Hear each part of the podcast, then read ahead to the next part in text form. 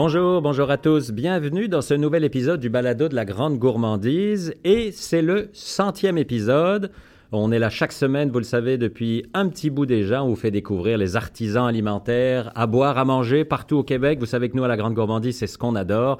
Et aujourd'hui, qui dit centième épisode, dit épisode spécial avec pas un, pas deux, pas trois, quatre invités que je vais vous présenter tout de suite. On a fait un peu de route, on est à Québec.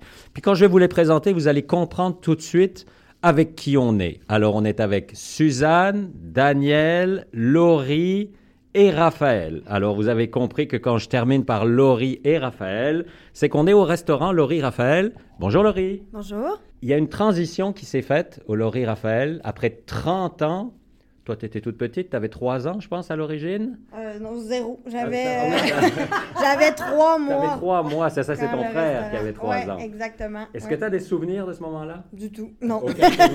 Apparemment, j'étais dans euh, la poussette dans le chantier de construction.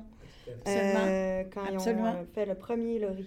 Absolument. Dans ta petite balançoire Fisher Price. Voilà une petite connexion pour Fisher Price, mais c'était ça dans le temps. Laurie était sur le chantier de construction. Raphaël, il courait partout avec son vélo en plastique. Fait qu'il y avait son petit vélo d'enfant. Puis Daniel, ben lui, il courait partout euh, pour la construction. Je, me souviens que le matin d'ouverture, euh, j'étais en train de peindre les portes des toilettes. pour un cuisinier, c'est quand même quelque chose. Hein. Alors, pour revenir à ce 30 ans, comment ça a démarré? Suzanne, peut-être que tu pourrais nous expliquer l'histoire. Euh, Comment c'est né finalement? Oui, dans le fond, euh, ça découle d'un grand rêve, le rêve de Daniel. Donc, euh, Daniel a toujours rêvé euh, d'avoir son propre restaurant. Moi, j'étais secrétaire juridique. Donc, dans ma tête à moi, je m'en allais pas ouvrir un restaurant. j'étais secrétaire juridique. Daniel était chef dans un très bon restaurant de Québec. Et il a vu le local sur Soto-Matelot. Et il me demande, euh, tu peux-tu m'aider pour monter les pro-formats? Donc, le dossier de financement, si tu veux. Donc, comme moi, j'avais, j'étais assez euh, futée euh, à ce niveau-là et j'allais à l'université de soir aussi en administration. J'ai monté le dossier de presse, sauf que je suis devenue, à un moment donné, une condition à l'ouverture du restaurant par les banquiers. Sincèrement, c'est ça qui est arrivé. Alors, parce que j'avais quand même une belle connaissance, puis Daniel avait tout le talent.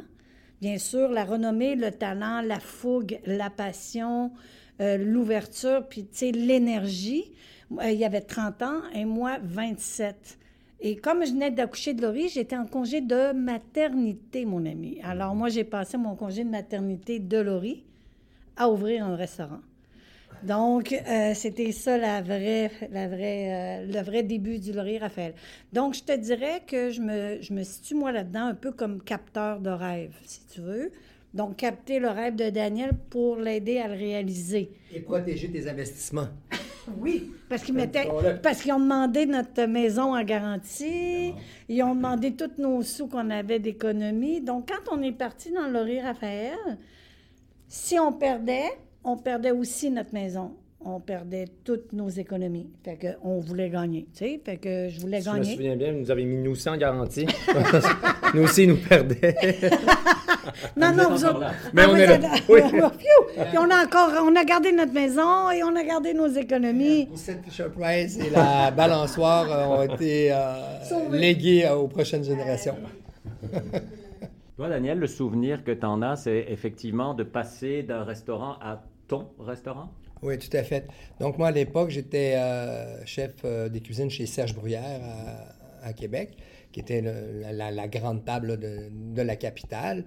Et euh, c'est ça. Donc, j'avais quand même tout le temps le but c'est d'ouvrir mon propre restaurant. Puis, pour un chef, je pense qu'il faut en arriver là si on veut être capable éventuellement de faire exactement sa cuisine on va être capable aussi de développer des choses, parce que veux, pas, c'était Serge Brouillard qui était quand même le chef exécutif, le chef propriétaire, donc il fallait quand même que je, j'étais quand même contraint à certaines, euh, à certaines choses avec lui. Donc, euh, c'est ça, on m'avait approché à l'époque pour, euh, pour ouvrir un restaurant.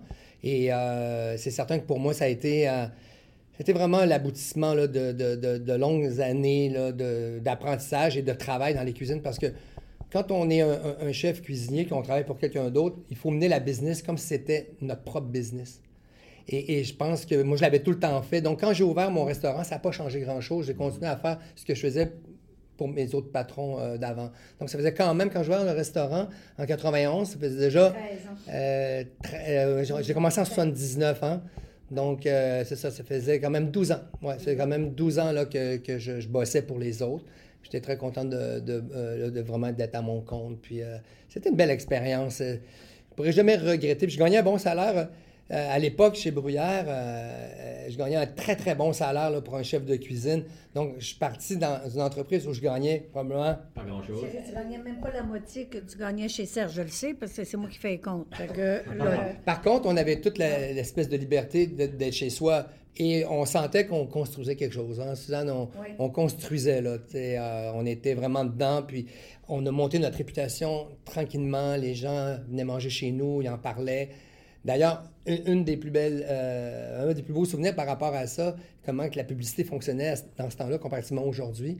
Je me souviens d'avoir des gens du New York Times. On avait un article dans le New York Times. Et je me souviens de, voir des gens en avant du restaurant, de mon restaurant, sur la rue Matelot, ouvrir un bout de papier. et c'était l'article découpé du New York Times. Les gens regardaient, ils voyaient la photo du restaurant, ils regardaient. Puis une réservation à ce moment-là. T'imagines aujourd'hui comment ça fonctionne avec euh, les. Ben oui, c'est. On est loin de là. On est très loin de là, mais les gens étaient comme. Il y avait comme une espèce de fidélité qui s'installait. Parce que la personne qui avait trouvé le restaurant a fait comme un effort. Puis après ça, il venait manger dans ton restaurant, puis là, il y avait le propriétaire qui lui parlait, puis qui développait des liens avec. Puis ces gens-là revenaient d'année en année, puis en parlaient aussi à des à, d'autres personnes aux États-Unis. On avait des, des, des, gens de, de, New York qui venaient manger ici après, après un certain temps. On a monté cette réputation-là, client par client, et euh, on en était très fiers. Puis c'est le fun parce qu'après 30 ans, il y a encore de ces clients-là qui viennent manger au Laurier Raphaël, 30 ans plus tard. Ah oui, on envoie des clients qui, qui viennent puis disent Ah, vous êtes le fils de Daniel. Nous, on est venu, on vient de, de Chicago, on est venu manger il y a, euh, il y a 18 euh, ans. Et on revient. Puis là, on est content de, de, de, voir comment ça a évolué, tout ça. Puis c'est drôle, c'est c'est super agréable d'avoir ces clients-là qui viennent, euh, qui viennent nous, nous rencontrer, évidemment. On, a des clients locaux aussi qui, qui, reviennent aussi. Ah ben oui, évidemment. Tu ben Vraiment, là, euh, qui sont toujours là, puis qui sont fiers que ce soit Laurie et Raphaël qui ont repris le resto parce que les défis... Hein? Pas, on le voit aussi aujourd'hui, comme moi, je vais chez mon concessionnaire automobile, c'est le fils du concessionnaire maintenant qui est, qui est en charge de... Je vois chez mon boulanger, maintenant c'est le fils de, mon copain qui était, qui, était, qui était le propriétaire boulanger, qui c'est son fils qui est rendu euh, à, la boulangerie. Donc, c'est le même dans, Bien sûr, c'est coulé 30 ans depuis ce temps-là et la relève est, bien, euh, est, bien, là, est bien établie. En tout cas, on est, on est chanceux d'avoir des enfants qui continuent euh, ce qu'on a commencé. Mm-hmm.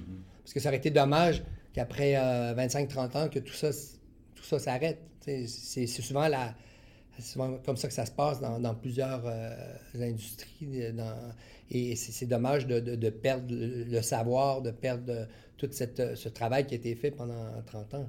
Alors, euh, quand on voit des, nos enfants qui continuent tout ça, ben on est, on est bien fiers. Puis j'espère que nos petits-enfants continueront aussi. Ils mettent de la pression. Ils mettent de la pression pour donc, là, vous, donc là, vous comprenez qu'on a... Nous, on n'a pas eu de pression du tout. non, non. Non, sans blague, on n'en a pas eu. on n'en a vraiment pas eu.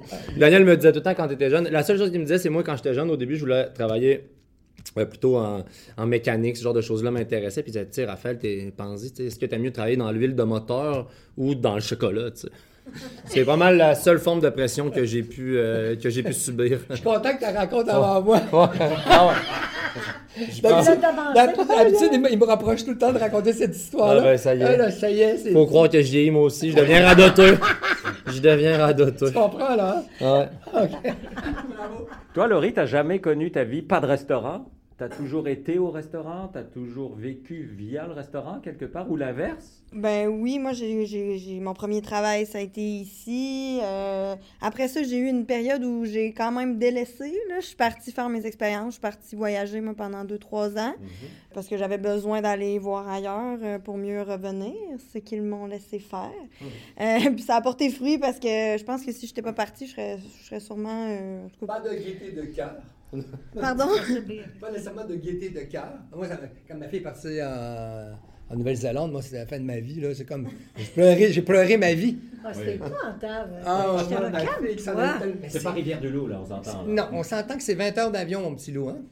Oui, mais c'est parfait. J'étais très, j'étais très bien. Il fallait que j'aille au bout du monde. Puis, euh, minimum. Un minimum 20 heures d'avion. Parce qu'il n'y avait rien derrière, ce moment-là. Elle voulait surtout pas qu'on qu'on, On euh, s'immisce dans sa vie. qu'on arrive comme ça. Ah là, Laurie, on s'ennuie, on arrive. Non, non, non, non.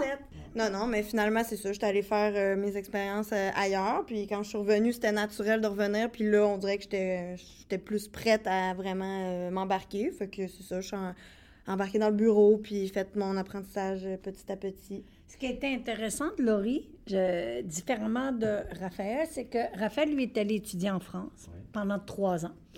En, euh, il a fait son BTS, Bac technologique supérieur, en, euh, ça s'appelle... En rest- hôtellerie-restauration. en hôtellerie-restauration avec une spécialité cuisine, ça? Exactement. Alors, euh, tandis que Laurie, elle, quand elle a eu terminé euh, son secondaire et qu'elle avait aussi été quand même un peu étudiée en tourisme, elle a une passion pour les voyages, le- elle, elle a décidé qu'elle arrêtait tout ça puis qu'elle avait besoin d'un break parce qu'elle n'était pas sûre de ce qu'elle voulait faire. Mais lorsqu'elle est revenue, comme elle vient de le mentionner, ce qui est intéressant de elle, c'est qu'elle a eu à peu près le même parcours que moi, dans le sens que tout son apprentissage, que ce soit sur le marketing, positionnement de la marque, comptabilité, administration, sauf les réseaux sociaux, parce que moi, je suis franchement pourrie, là. Mais elle est pas mal plus savre, vous allez comprendre ça. hein. Mais euh, elle a eu le même cheminement de formation que moi, en ayant la marque Laurie Raphaël déjà gravée, elle, euh, dans son cœur, si tu veux. Nous, on l'a montée. Alors, euh, je trouve ça intéressant parce que ça fait une, euh, une restauratrice très complète. Très, très complète. Ça fait que ça- Ouais. J'admire ça beaucoup. Euh, c'est le fun parce que pour moi, c'est un- une fierté, en fait. Parce que, mais en plus, elle aime vraiment ça. Elle est franchement talentueuse. Donc, elle aime vraiment ça beaucoup. Fait que c'est, je trouve ça vraiment le fun parce que Daniel et Raphaël ont la même passion euh, de la, la cuisine. Et Laurie et moi, ben, on a le même souci, si tu veux, du détail, de. de, de Mêmes aptitudes dans la gestion. mêmes euh, aptitudes et puis tout ça. Donc, c'est. C'est l'équipe gagnante, finalement. C'est la complémentarité, en fait. C'est le mot magique de toute bonne association.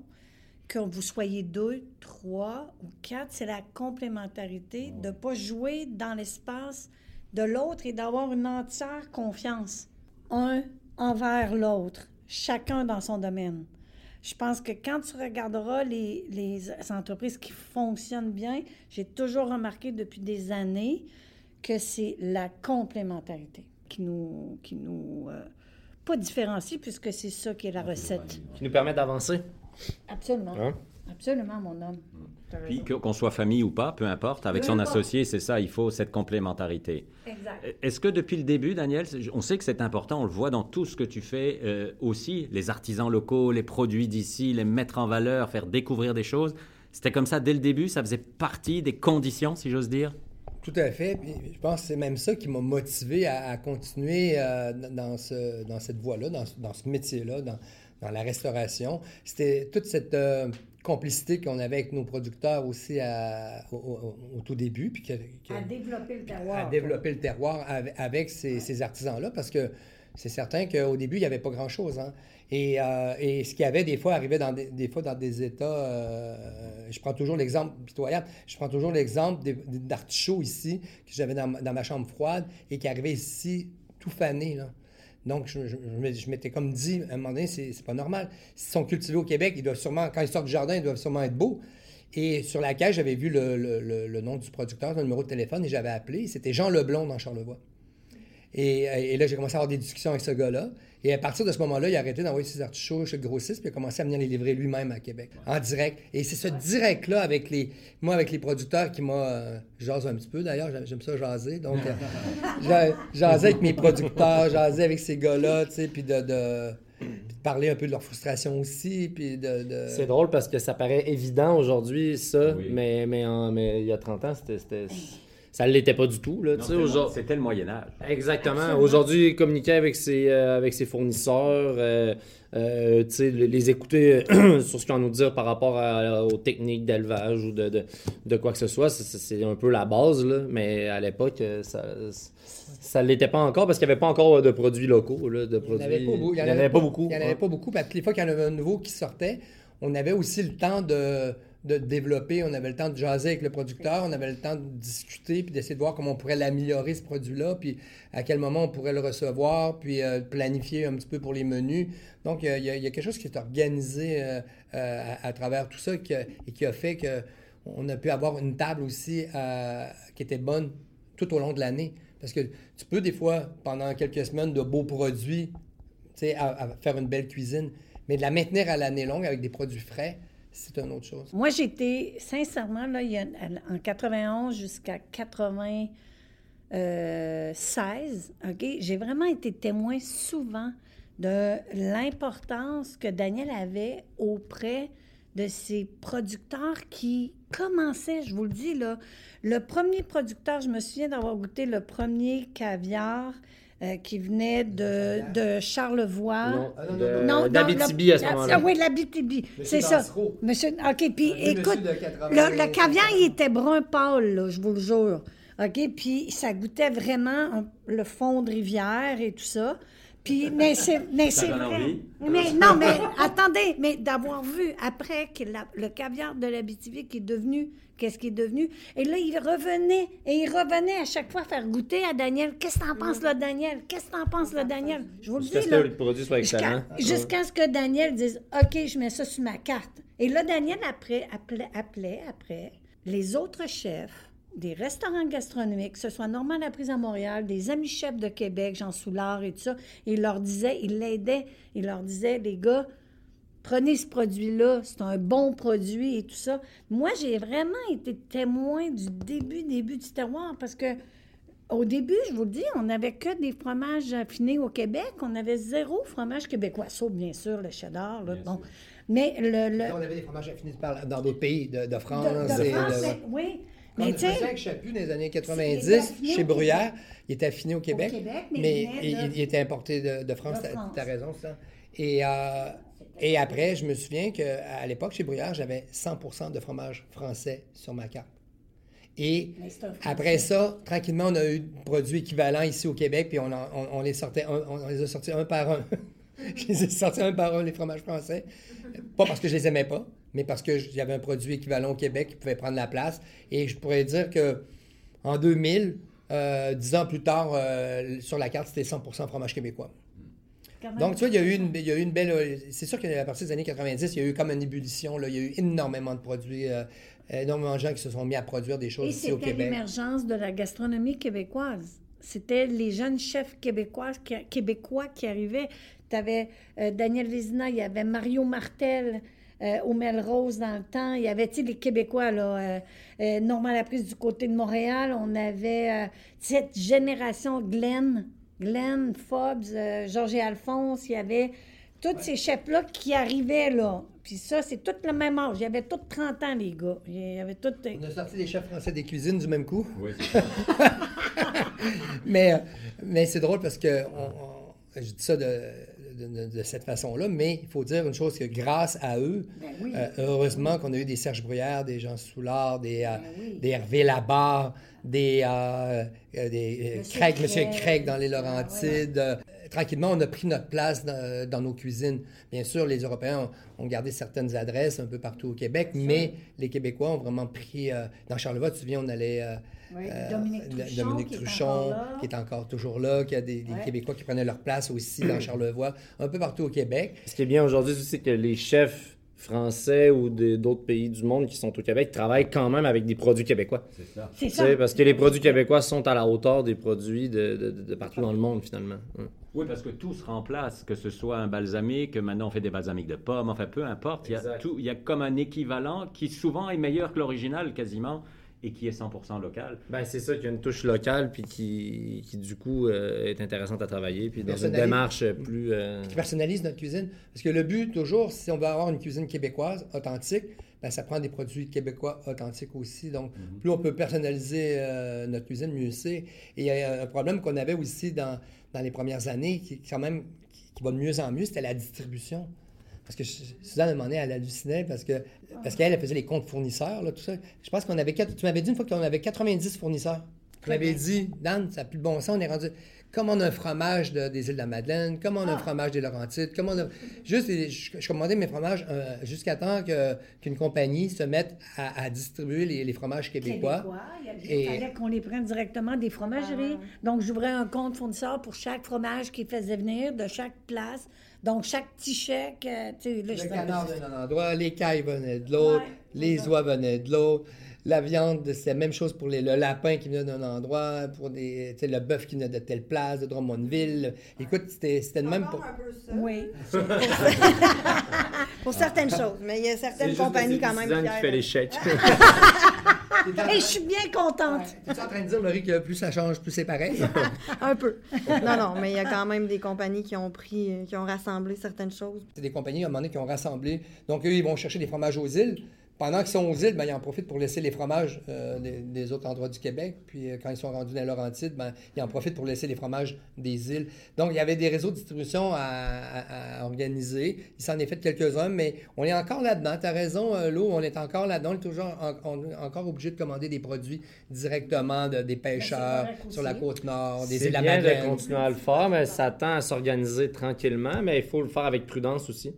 Pour pas que euh, ce soit justement un peu le monde du grossiste puis de l'achat à rabais qui prennent le dessus sur tout ça.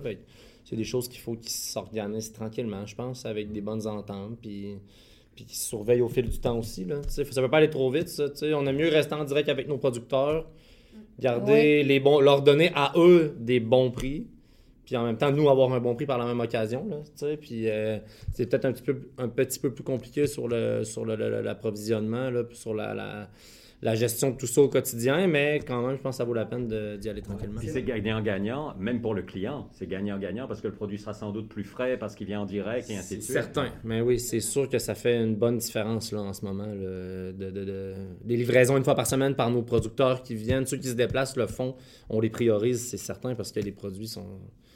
La qualité est incomparable. C'est certain que j'avais comme l'ambition à l'époque aussi, c'était de développer à la grandeur, de faire connaître le plus de monde possible. C'était un peu comme mon... Tu sais, quand je faisais la télévision puis je parlais de produits, ben, je, savais que j'allais rejoindre beaucoup de monde. Tu sais, j'allais rejoindre 250, 300 000, 500 000 personnes. Tu leur parles de la patate bleue ou de la betterave jaune. Ça, ça donnait ça des... un, ça donnait un, boost. ça donnait un boost parce qu'oublie pas, Raphaël, que oui, passer directement, puis on a accès à une clientèle ici, mais plus qu'on fait découvrir le produit, puis plus qu'on développait aussi du même coup la, euh, la, cuisine, euh, la cuisine québécoise. Tout à fait. Et plus qu'on développait aussi notre clientèle euh, ici. Et, bien sûr, ça, ça par le fait même, ça en a aidé d'autres à côté. Laurie, est-ce que tu peux me dire, ou dire à ceux qui nous écoutent, qu'est-ce que c'est le Laurie Raphaël, pour celui qui n'est jamais venu, qui n'a jamais entendu parler, il doit bien y en avoir trois là au Québec qui n'ont jamais entendu parler. Comment tu présentes ça? Eh c'est un piège, hein? C'est un gros piège. Euh, pour quelqu'un qui n'est jamais venu ici, ben, le Laurie Raphaël, actuellement, c'est une expérience. C'est pour des gens qui veulent venir vivre une expérience qui est différente dans d'autres restaurants, en fait, qui, qui, nous représente à 100 qui représente nos valeurs, euh, tu sais, juste par le, par le décor, par ce qui est servi dans l'assiette. Euh, on ressent les 30 ans aussi de vécu dans les assiettes par des de plein de manières. Euh, puis c'est ça, c'est une cuisine qui, représente nos valeurs, les valeurs de la famille. Peut-être que Raph peut compléter ma réponse. C'est tout en d'aller un petit peu plus loin dans l'expérience. Je dirais, là, le Laurie Raphaël aujourd'hui, après 30 ans, c'est la continuité du, travail de, des vieux, quoi. Hein? voilà. Dit-il en regardant ses parents. Et qu'est-ce qui a changé? Alors, on l'a dit tantôt, ce qui avait changé en 30 ans, euh, la révolution de la bouffe locale et ainsi de suite. Est-ce qu'il y a des choses que vous avez testées à un certain moment, puis que vous avez été surpris que ça marche pas, un produit, ou l'inverse, quelque chose, vous vous êtes dit, hey, euh, ça, pas terrible, puis je vais quand même l'essayer, puis là, ça a été l'explosion? Ben, c'est une très bonne question, mais je dirais sur tout. Tu sais, sur, tellement de choses, on, a des grosses attentes sur des produits. Finalement, euh, ça se traduit moins bien qu'on le pensait.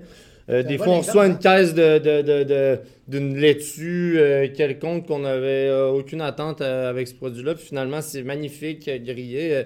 sais, c'est un laboratoire, une cuisine. Fait que je dis, pour moi, pour ma part, c'est, je dirais que tous les produits ont leur lot de surprise. Je pense que j'ai un bon exemple, euh, parler de ça.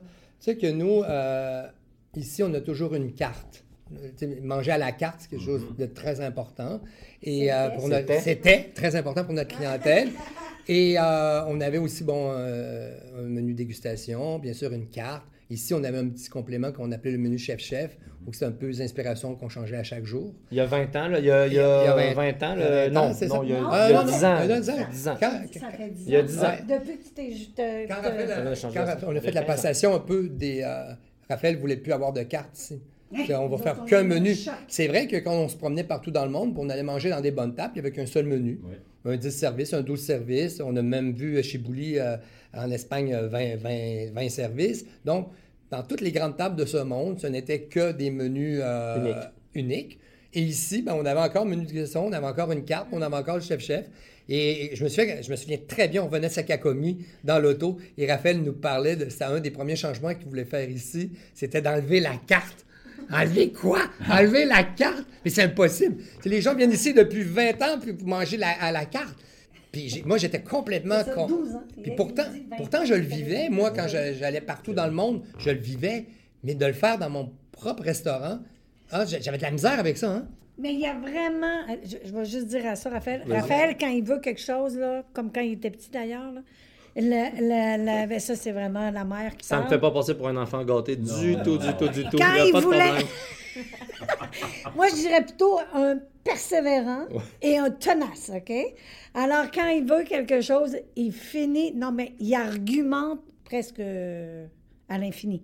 Alors, le, le- alors je, je vais laisser la parole concernant la carte. Euh, je sais plus où j'étais avec ça, mais euh, la- la- la- oui, la carte, mais c'est parce que non, mais tout ce que je voulais rajouter par rapport à ce que Daniel disait, c'est qu'il disait on peut pas enlever la carte, les gens viennent pour ça. Mais je dis, les gens vi- viennent pour bien manger, je pense, en premier, puis euh, ils viennent, puis, puis tout le monde fait de mieux en mieux à manger, les concepts évoluent, tout ça, fait qu'il faut évoluer nous aussi Je pour. pensais qu'à Québec, on n'était pas assez une, une- une grande ville pour ça. Pourtant, il y a du tourisme de partout dans le monde. Je Euh, pensais a pas qu'on serait capable de vivre à l'année avec une formule comme ça ici à Québec parce que ça reste quand même Québec, c'est pas Montréal, c'est pas New York, c'est pas Paris, c'est pas euh, Copenhague. Ben, quand on a voulu enlever les dîners aussi, ça a été un bon combat. les midis, là. Hey, euh, ça, pour moi, c'était grave. Parce que, premièrement... le menu à la carte. Ah oui, ah oui, le menu à la carte, c'est l'histoire de Daniel. Mais là, moi, moi, je pensais au chiffre d'affaires le midi, à l'habitude que mes gens d'affaires ont de venir le midi. Mais, la- mais moi, le midi, je l'avais toujours vu comme un podium à l'expérience du soir, OK? Donc, c'était pas payant nécessairement parce que la raison est très simple. Pour nous, le Laurier Raphaël, je te dis pas que c'est comme ça partout ailleurs. Je te parle en gastronomie, c'est qu'on gardait le même produit le midi que le soir et que les gens mangeaient en trois services en table d'hôte parce que le midi, tu es pressé, tu as un montant que tu veux dépenser parce que tu vas trois, quatre fois par semaine au restaurant. Donc, moi, j'avais des gens d'affaires. Comme je fais partie de trois regroupements, de gens d'affaires. Tu sais, moi, je suis Madame, euh, Madame Cocktail, tu sais, veux dire, je, je mets en valeur tous nos produits. Fait que là, mes gens d'affaires et tout ça, le soir, c'est moins évident, là, quand même. Sais, malgré qu'il y en a, beaucoup, mais il reste que quand ils ont voulu fermer le midi, je capotais ma vie. J'ai fait sortir des chiffres à l'oreille qui dataient des 5 ans. Euh, je voulais savoir combien que ça, combien qu'on allait la perdre de revenus. Euh, et là, elle me montrait des chiffres. Tiens, regarde, ça coûte ça de main-d'œuvre. Les gens sont pas heureux, ils font Ben, des je pense doubles. aussi avec la pénurie de main-d'œuvre Ouais, qui s'installait. ça tout- Mais tout ça. ça, ça, ça s'en venait, puis c'est pas, pas une décision qu'on a regrettée. Puis aujourd'hui. C'était avant-gardiste, finalement. Absolument. On était, on était rendu là. Ben ouais. oui, puis les midis, des Absolument. fois, tu dis, ah, ben, les midis, c'est, comme on dit, c'est un podium. Moi, mon point, ça, à la fin de tout ça, ça a été, ben, c'est plus un podium, c'est les, on- parce qu'on fait plus de clients le soir que le midi. Tu sais, le midi, finalement, elle avait plus son Puis utilité. dans la nouvelle expérience d'ici, là, après les rénovations de 2016, ça a comme ça l'a vraiment mis un point final à ça. Ça fonctionnait plus vraiment dans l'expérience qu'on voulait justement euh, offrir, là, un menu trois services. C'est ça. Puis aujourd'hui, je peux dire qu'ils ont eu 100 raison. Et au niveau de la rentabilité, et au niveau de la charte du bonheur à l'intérieur de l'entreprise, par rapport aux employés et à leur qualité de vie. En tant qu'entrepreneur aussi. Parce qu'on va se le dire, là, quand tu es ouvert 5 midi, nous autres, on était ouvert au début 7 petits déjeuners, 5 dîners, 7 soupers. Le petit Laurie Raphaël, il y a 30 ans. C'était ça, notre réalité, OK? Alors, tu sais, nous autres, là, c'est un peu un choc des fois dans ces affaires-là, mais il, il y argumente bien, il nous explique bien, puis quand même, pour des vieux routards en restauration, on est quand même assez flexible. là. On finit Puis par... Les euh, résultats sont là, Suzanne. Oui, les résultats sont les- là. Quand tu regardes les, les chiffres d'affaires euh, annuels, sont moins pas. élevé. C'est mais moins, élevé, mais il y a plus de rentabilité. puis, euh, puis l'expérience est, est améliorée. Parce que je me souviens qu'à une époque, on essayait de faire plaisir un peu à tout le monde. On, voulait, on, on était comme. Des, des fois, on était bistrot, des, des fois, on était haut de gamme, tu sais, puis on essayait de jouer entre les deux pour, parce qu'on avait, on avait de la misère à remplir notre restaurant juste avec du haut de gamme. Donc, euh, on, on essayait de trouver une formule On euh, où on, dansait entre les deux, puis euh, je pense que les enfants n'ont pas voulu faire de compromis là-dessus. Puis ça, ils se sont assumés. Puis on dit. 96. Puis je me souviens un jour, quand, quand on a rénové le restaurant la dernière fois, je me 2005. souviens, je me souviens que Raphaël était venu dans mon bureau. Puis j'avais dit, écoute, Raph, je dis, moi, j'irais vers une formule un peu plus euh, sais. Aujourd'hui, c'est ça qui fonctionne bien. Puis c'est la bistronomie aujourd'hui. Tu sais, la gastronomie, c'est. C'est plus marques- difficile. C'est plus difficile. Puis je voyais, je voyais ce qui s'en venait pour eux. Ça nous inquiétait. Puis je me souviens, je- j'avais dit à Raphaël, puis je, je pense même j'avais pleuré à un moment donné dans le bureau parce que je me disais, je voyais ce qui s'en venait pour eux, puis je, je voyais ça beaucoup plus difficile de- en, en réalité de ce que ça l'a été. Puis là, il m'a regardé, il m'a dit Papa, tu nous as toujours enseigné aller le plus loin possible, améliorer la gastronomie, pousser la gastronomie québécoise, les mettre de l'avant, tout ça. Puis là, il me semble que tu es en train comme un peu de me dire le contraire, tu sais. Puis euh, là, j'avais comme resté bête, puis j'avais dit C'est vrai que moi, j'ai jamais. C'était pas mes valeurs, tu sais, de faire de la bistronomie. Je tu sais. pense que c'était notre chapeau de parents qui parlait Ouais. à ce moment-là, plus que... C'est comme si on avait... euh, on pensait à nos enfants, là. Puis là, tout d'un coup, ils reprenaient la relève, puis là, on veut qu'ils soient bien, on veut pas qu'ils soient en danger, on veut pas... Je sais pas si tu comprends. Là, c'était les parents comme protecteurs. Mais eux autres, là, je me suis rendu compte que on a un peu perdu ça, cette fougue de jeunesse, de vouloir... ouvrir. Tu sais, on De pas avoir peur. de pas avoir peur. Nous autres, on est rendus des peureux. Fait que, la- mais c'est vrai, on est rendus peureux. C'est une vraie séance de psychologie. Oui, Ah, excusez, Mais c'est excusez. ça de prendre des risques maintenant? Ben là, c'est c'est ça, une séance de psychologie. ben non, chez Liard, toi. Non, mais La- t'as raison, t'as raison. tu sais. C'est là la beauté de la relève. C'est là la beauté d'unir la sagesse à la jeunesse, puis à la nouveauté, puis de garder aussi les valeurs sûres, parce que ils ont gardé beaucoup de valeurs sûres du puis la- la- hein, les principales valeurs sont encore présentes ici. Puis en plus des nouvelles, de leur personnalité qu'ils ont intégrées dans l'entreprise, tout ça. Donc, ça ne peut pas faire autrement qu'être euh, gagnant. Si vous aviez pas été dans un restaurant, vous auriez fait quoi de votre vie? c'est une très bonne question. Moi, c'est drôle. moi, moi, j'aime beaucoup euh, euh, tout ce qu'il y a par rapport à la massothérapie.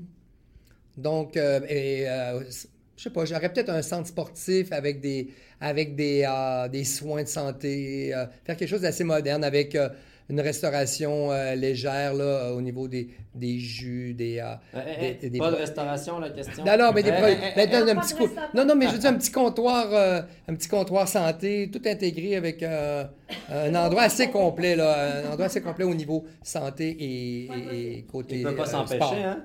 C'est ça, il va, ramener du, foie, s'empêcher. il va ramener du foie gras dans la santé. Le petit jus. Toi, Raphaël? L'aviation, je pense. Ah oui. Ouais, oui, ça aurait été ça pour moi. Ouais. Mais c'est-à-dire quoi? Pilote? euh, Oui, ça, oui. ouais. Oui, oui, je, me, serais- je pense que je me serais en, en- en allé vers ça. Il y a deux choses qui m'allument, là, ça, puis la, la nature. Je pense que les deux peuvent, euh, peuvent se, se- se- se mélanger ensemble. là. Même avec la restauration, qui sait, un jour, tu sais, c'est toujours pratique, un avion. Pour, Oui, pour aller chercher pour aller chercher les produit. produits. Ben oui, En ce moment, Ouais. c'est très pratique. Ça- Ouais. non, ouais, je dirais l'aviation. Ouais. ouais. Toi, Suzanne? Euh, moi, j'aurais, j'aurais, j'aimais deux choses. Euh, Je me voyais comme banquière, donc euh, chose que j'ai faite toute ma vie en ayant les dire, restaurants, ou euh, couturière haute couture, vêtements, donc euh, dans le design. J'aurais aimé euh, ben, j'ai cousu, cousu euh, vraiment plusieurs, plusieurs années. J'ai la chance d'avoir une belle maman. La maman de Daniel, c'est une couturière. Et j'ai euh, vraiment cousu mes vêtements, pendant, même des manteaux, pendant longtemps. Donc, c'est la couture. J'aurais été en couture, moi. Oui, si j'avais pas été en restauration. Est-ce que ça veut dire que ça peut être comme une deuxième vie, ça aussi? Écoute, là, j'y pense des fois. J'y pense des fois. euh, là, parce que effectivement, tu sais, moi, j'ai, euh, j'ai plus qu'un pied dehors, tu sais, du resto. Là, si tu veux, tu sais, dans le sens où est-ce que euh, c'est vraiment Laurie qui prend... J'essaie d'y laisser le plus d'espace possible. Dans le futur, peut-être, mais là, je veux me reposer, pour être honnête. Tu pourrais trouver un beau magasin où tu vends tes vêtements, puis pour avoir un petit café où tu vends des petites recettes, des petits trucs simples. Ah, Euh, ben, hey, Daniel! Un club, sand- un club sandwich au foie gras. Vision gourmande couture. Wow! C'est bon? C'est bon, mais. euh, Vision couture? Non, gourmandise. Couture, gourmandise. Ben, moi, ma passion, ça a toujours été le voyage. Fait que quand. euh, moi, je me- je m'étais toujours vue être euh, hôtesse de l'air ou faire un métier que je peux faire dans d'autres pays. Puis c'est drôle parce que c'est la massothérapie aussi euh, qui, qui m'allumait beaucoup. Ouais. Puis, ou hôtesse de l'air. Faut, mais il faut que je puisse le faire dans d'autres pays. Mais tu me suivras, tu viendras avec moi? Commençons par ici? On va aller ouvrir à Bali notre centre de santé. Commençons par Wow, ici? c'est moi qui ai les contacts à Bali, c'est pas N'oublions vous pas autres. 20 heures d'avion minimum. hein? On a commencé l'entrevue avec ça. Mais sinon, tu peux faire euh, food truck massothérapie, comme ça tu bouges. Ah, ben oui, bonne idée. Je, je prends ça en note, merci. Merci à vous quatre pour le temps, c'était vraiment apprécié. Bon, alors on finit avec toi, euh, Raphaël. On va euh, vivre, pour finir le balado, l'expérience que les clients vivent quand Oui. ils arrivent au restaurant. Parfait. Parce qu'on l'a dit, c'est une expérience. Je vous explique ça. Donc, les gens arrivent ici. euh, moi, j'aime ça appeler ça le SAS ici parce que Ça quand. ressemble à ça. Ouais, c'est ça. C'est fermé, c'est sombre, c'est un peu mystérieux. Mais euh, bon, là, c'est le temps de- d'accueillir le client, de prendre les manteaux, tout ça. Et puis, ce qu'on voulait, c'est créer une espèce de clash avec cette grande porte qui, qui- qui donne en cuisine. Donc, quand l'hôtesse ouvre la porte le soir, elle va dire au cuisinier bonsoir, bienvenue. Puis là, les cuisiniers vont répondre, tu sais, bonsoir, bienvenue au Laurie Raphaël, tout ça. Et puis là, tu vois, tu arrives en cuisine, fait que là, tu as le. le- T'as l'éclairage de la cuisine, t'as l'ambiance de la cuisine. Les coulisses. Exactement. Donc, tu vois ici le soir, il y a des beaux produits qui sont étalés, les rideaux sont fermés. C'est, le fun. Puis moi, je peux prendre un petit moment aussi pour parler avec euh, les clients euh, qui, ont, qui, ont- qui en ont envie, évidemment. Puis, puis les gens aussi, avant, voulaient tout le temps venir en cuisine à la fin de la soirée. On est dans le mob, dans le ménage. Puis là, en venant au début de la soirée, quand on est encore tout beau, tout frais en début de soirée, c'est, c'est encore plus intéressant. Fait que la deuxième étape ensuite, c'est le lounge. Le lounge ici, là, qui, euh, qui, euh, qui est en fait un, un passage obligé, euh, pas obligé de prendre un apéro, mais c'est pour prendre l'apéro. Il y a des bouchées qui sont préparées par un cuisinier ici aussi. Et puis l'explication du menu se fait ici. Euh, les allergies, les formules, euh, les accords de vin, tout ça. La partie un peu euh, où le client a besoin de travailler se fait avec l'apéro à ce moment-là. Comme ça, une fois qu'on passe en salle, puis là, il reste plus juste à s'amuser, à déguster un coup rendu en, À en profiter. salle à manger. Exactement. Donc, on a une salle ici, une salle qui a déjà accueilli quasiment 90 clients, qui en accueille 30 euh, de capacité de 30 couverts. Donc, on peut faire 45 dans une soirée en renouvelant des tables. Et puis, quand je parlais d'expérience tout à l'heure, un peu, c'est ça aussi. On s'est fait installer des. des, des, euh, on les appelle les butcher blocks euh, pour venir faire des interventions, les cuisiniers en salle, euh, quand ça donne. On a voulu se donner un peu de l'espace, de se faire un terrain de jeu. Fait qu'on peut bien arriver avec les plateaux ici comme ça et les serveurs, faire un beau service à l'unisson, un cuisinier qui fait les interventions. On s'est donné les moyens de, de nos ambitions, là, si je peux dire.